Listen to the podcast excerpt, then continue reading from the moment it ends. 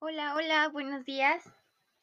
Hoy quiero hablar acerca de un tema, el cómo reencontrarte a ti misma, cómo darte ese valor. Es un tema bastante interesante porque como sé que varias de nosotras alguna vez llegó a pensar, ¿qué hago con mi vida? ¿Qué he hecho mal? Y nos hemos puesto a pensar miles y miles de, de cosas, nos hemos hecho varias preguntas, ¿no? Pero quiero decirte a ti que tú vales mucho, que tú eres una gran mujer, una gran persona, con efectos, con virtudes, con cualidades, pero sobre todo con ese brillo tan especial que te caracteriza quiero decirte que jamás dudes de tu capacidad que tienes. Hoy les platicaré acerca de una historia que viví en, en lo, eh, a, mi edad de 22 años. Tuve una relación, mentira, a la edad de los 21, 20, 21 tuve una relación de la cual yo duré si no mal recuerdo, cuatro años. Mm, en esa relación eh, doy gracias porque esa persona me ayudó bastante a ver el panorama a nivel profesional de diferente manera. Me motivó a, a ingresar a una maestría. Me enseñó lo que es trabajar en equipo. Me motivó a ver varias cosas que para mí era solamente el terminar la carrera y trabajar, ¿no? Sin embargo, me dio esa confianza y más que nada me dijo, haz una maestría, tú, tú puedes, eres inteligente, eres... Entonces eso me motivó. En esta relación, de la noche a la mañana, mmm, pues yo empecé a conocer varias personas, eh, exploté mi nivel de conocimiento a todo lo que da. Mm, y me sentía bien conmigo misma. Sin embargo, empezó ahí como esa cierta envidia a nivel de pareja, del cual, pues, porque ella, siendo mujer y yo que soy hombre, este, no me va tan bien, ¿no? Y empezaron ciertas controversias que pues yo la verdad yo no las veía. Yo veía a ese chico, yo ya lo, yo se me sentía segura con él, sentía mi futuro seguro con él. Y yo me veía casada, yo me veía con hijos, yo me veía viajando con él, yo me veía con él, este, haciendo un doctorado en otro país. En fin, y de la noche a la mañana fue así como que, bye, no quiero saber nada de ti, eh, necesito tiempo, no sé si estoy haciendo lo correcto. ¿Y qué creen? Todo eso se me vino abajo. Estuve en depresión como un año, tal vez, como un año, tratando de encontrarme a mí misma, tratando de encontrar respuestas del por qué había pasado eso. Sané y empecé a conocer un, amistades, conocí un chico. Y con ese chico duramos ocho meses de novios y llegó lo que tanto estaba esperando. Tal vez, ¿no? El, la pregunta del millón. ¿Quieres casarte conmigo? Y adivinen cuál fue mi respuesta. Sí, sí quiero. Y no me arrepiento de, de, haber tomado esa decisión porque en el matrimonio conocí bastantes cosas buenas y malas. En esta, en esa relación que tuve de noviazgo y matrimonio fueron en realidad un año, un año y medio aproximadamente. Varias personas me decían, no, no te cases, es muy rápido, no lo conoces. Verdaderamente nunca terminas de conocer a tu pareja, aunque lleves un año, dos años, tres, cuatro, cinco. Sin embargo, en ese transcurso de, de el pedir la mano, porque me fueron a pedir la mano, este, el organizar mi boda fue algo espectacular. El haberme casado fue algo hermoso el tener esa ilusión fue algo que siempre lo voy a llevar a mi corazón porque recuerdo día a día tal vez ese día tan especial, el probarme el vestido, el, la prueba de maquillaje que me desmayé, los nervios, el, el querer que todo saliera perfecto. La verdad es que fue un, un, uno de mis días más especiales, ¿no? Y en ese transcurso de, de planear mi boda, regresa aquel chico con el cual duré cuatro años y me dice, ya lo pensé bien, yo estuve mal, dame la oportunidad. Eh, podemos, podemos seguir con nuestros sueños y por qué no el día de mañana casarnos. Y saben, le dije, no, ya no siento nada por ti. Lo único que te puedo decir es que te agradezco te agradezco todo lo bueno y lo malo y me quedo con lo bueno porque me enseñaste bastante.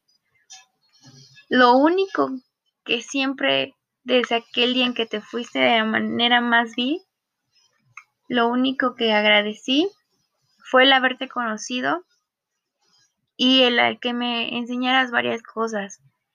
Y siempre, siempre hice oración por ti. Y pues ya se imagina, ¿no? El chico empezó a vivir con ese trauma o frustración, ¿no? El saber de que pues me iba a casar. Pasó, me casé, me casé enamorada, me casé ilusionada, como toda mujer, de la cual mi matrimonio duró, yo creo que 10 meses, sí, 10 meses duró, en la cual los primeros dos meses fueron amor, fue esa planificación de nuestro hogar, cómo lo íbamos a pintar, cómo íbamos a crear los muebles. Fue una etapa verdaderamente hermosa. Pero en esa etapa yo viví muchas cosas porque estaba pasando por algunos problemitas emocionales también. Se me juntaron varias cosas. Sin embargo, yo vi, ¿no? Que esa pareja al cual yo decidí llamarle esposo, Pensé en algún momento en su apoyo, y al inicio era un apoyo incondicional, que qué bárbaro, ¿no? Pero con el paso del tiempo me di cuenta que no era apoyo. Él traía varios problemas emocionales que al inicio yo no los detecté. Me daba señales, pero sin embargo el amor me cegó totalmente y dije, no, él va a cambiar porque me ama, él, él va a cambiar. Pero ¿qué creen chicas? Eh, nunca pasó eso. Mm, y a pesar de que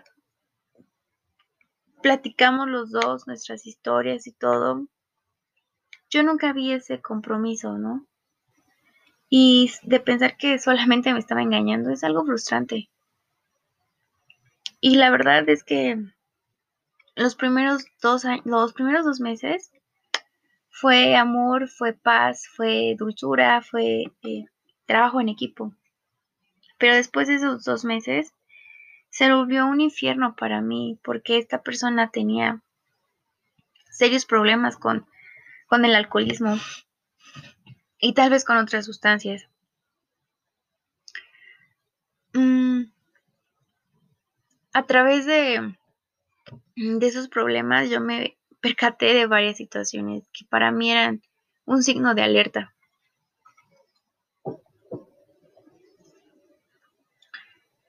Pero yo tenía miedo a decirlo, a expresarlo. Y más que mi familia, ¿no? Que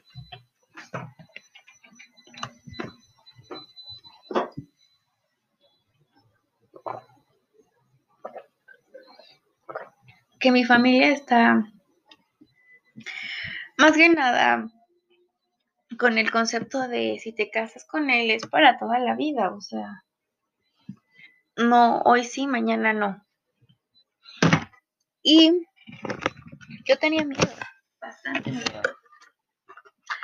Aparte, quiero aclarar que la familia de este chico son personas, es una familia extremadamente machista. Entonces dije, wow, ¿a dónde te fuiste a meter? Niña de 25 años o señora de 25 años, ¿no? Y bueno, viví una relación en la cual fue tóxica, una relación en la cual me, mi autoestima bajó bastante.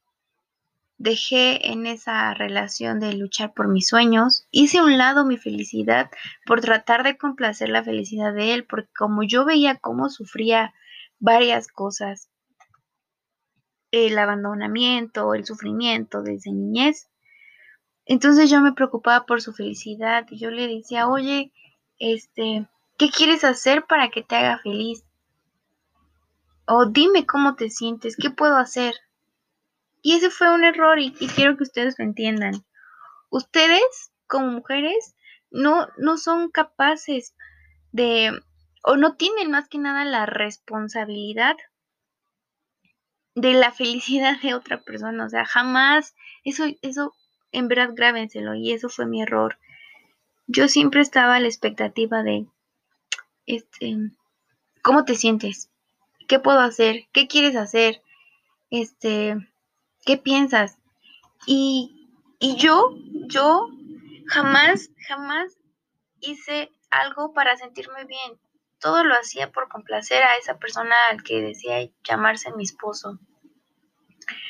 Yo traté de, la verdad, era una chica que antes de casarme amaba viajar, amaba conocer personas, este, de momento tomaba mi maleta y vámonos. O sea, me iba a playas, me iba a otros países a conocer.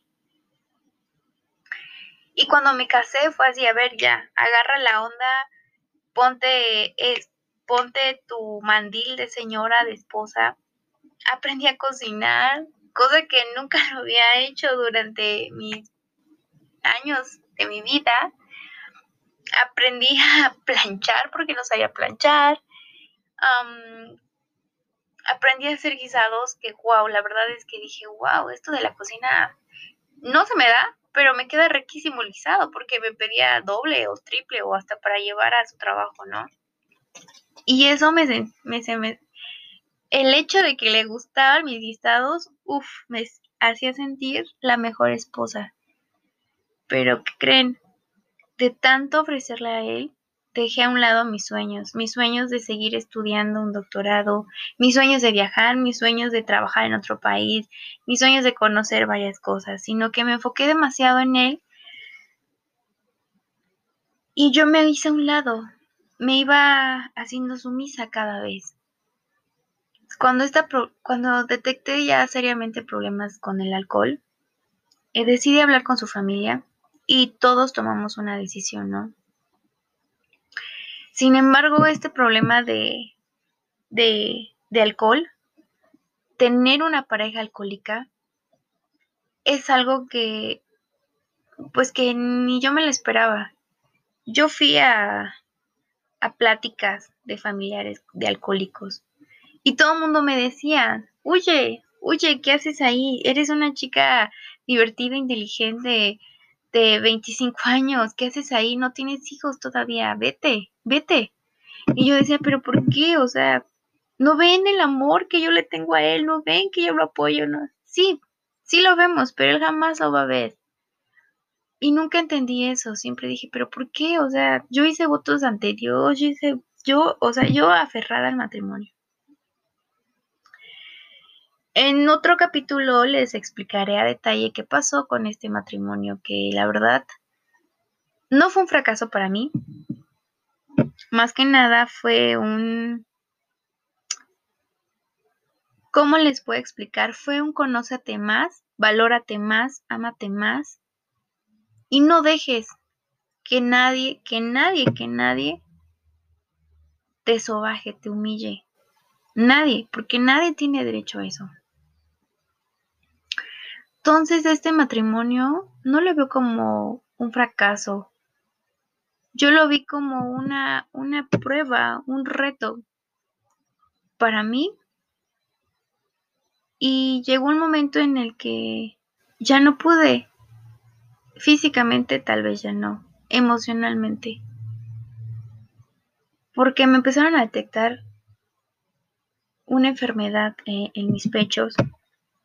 Y es cuando dije, a ver, ya eh, tu cuerpo te está mandando diferentes señales. ¿Qué esperas? ¿No? Después les contaré a detalle qué pasó. Pero hoy quiero decirles que se amen, que se cuiden, que se valoren y que siempre, siempre piensen en ustedes, después, primero en ustedes, después en ustedes y el último en ustedes. Construyen su felicidad, que todo lo que hagan lo hagan con amor, con esa fe. Y que no, no dejen que nadie, nadie, nadie pisotee esa mujer que lleven ustedes. ¿De acuerdo?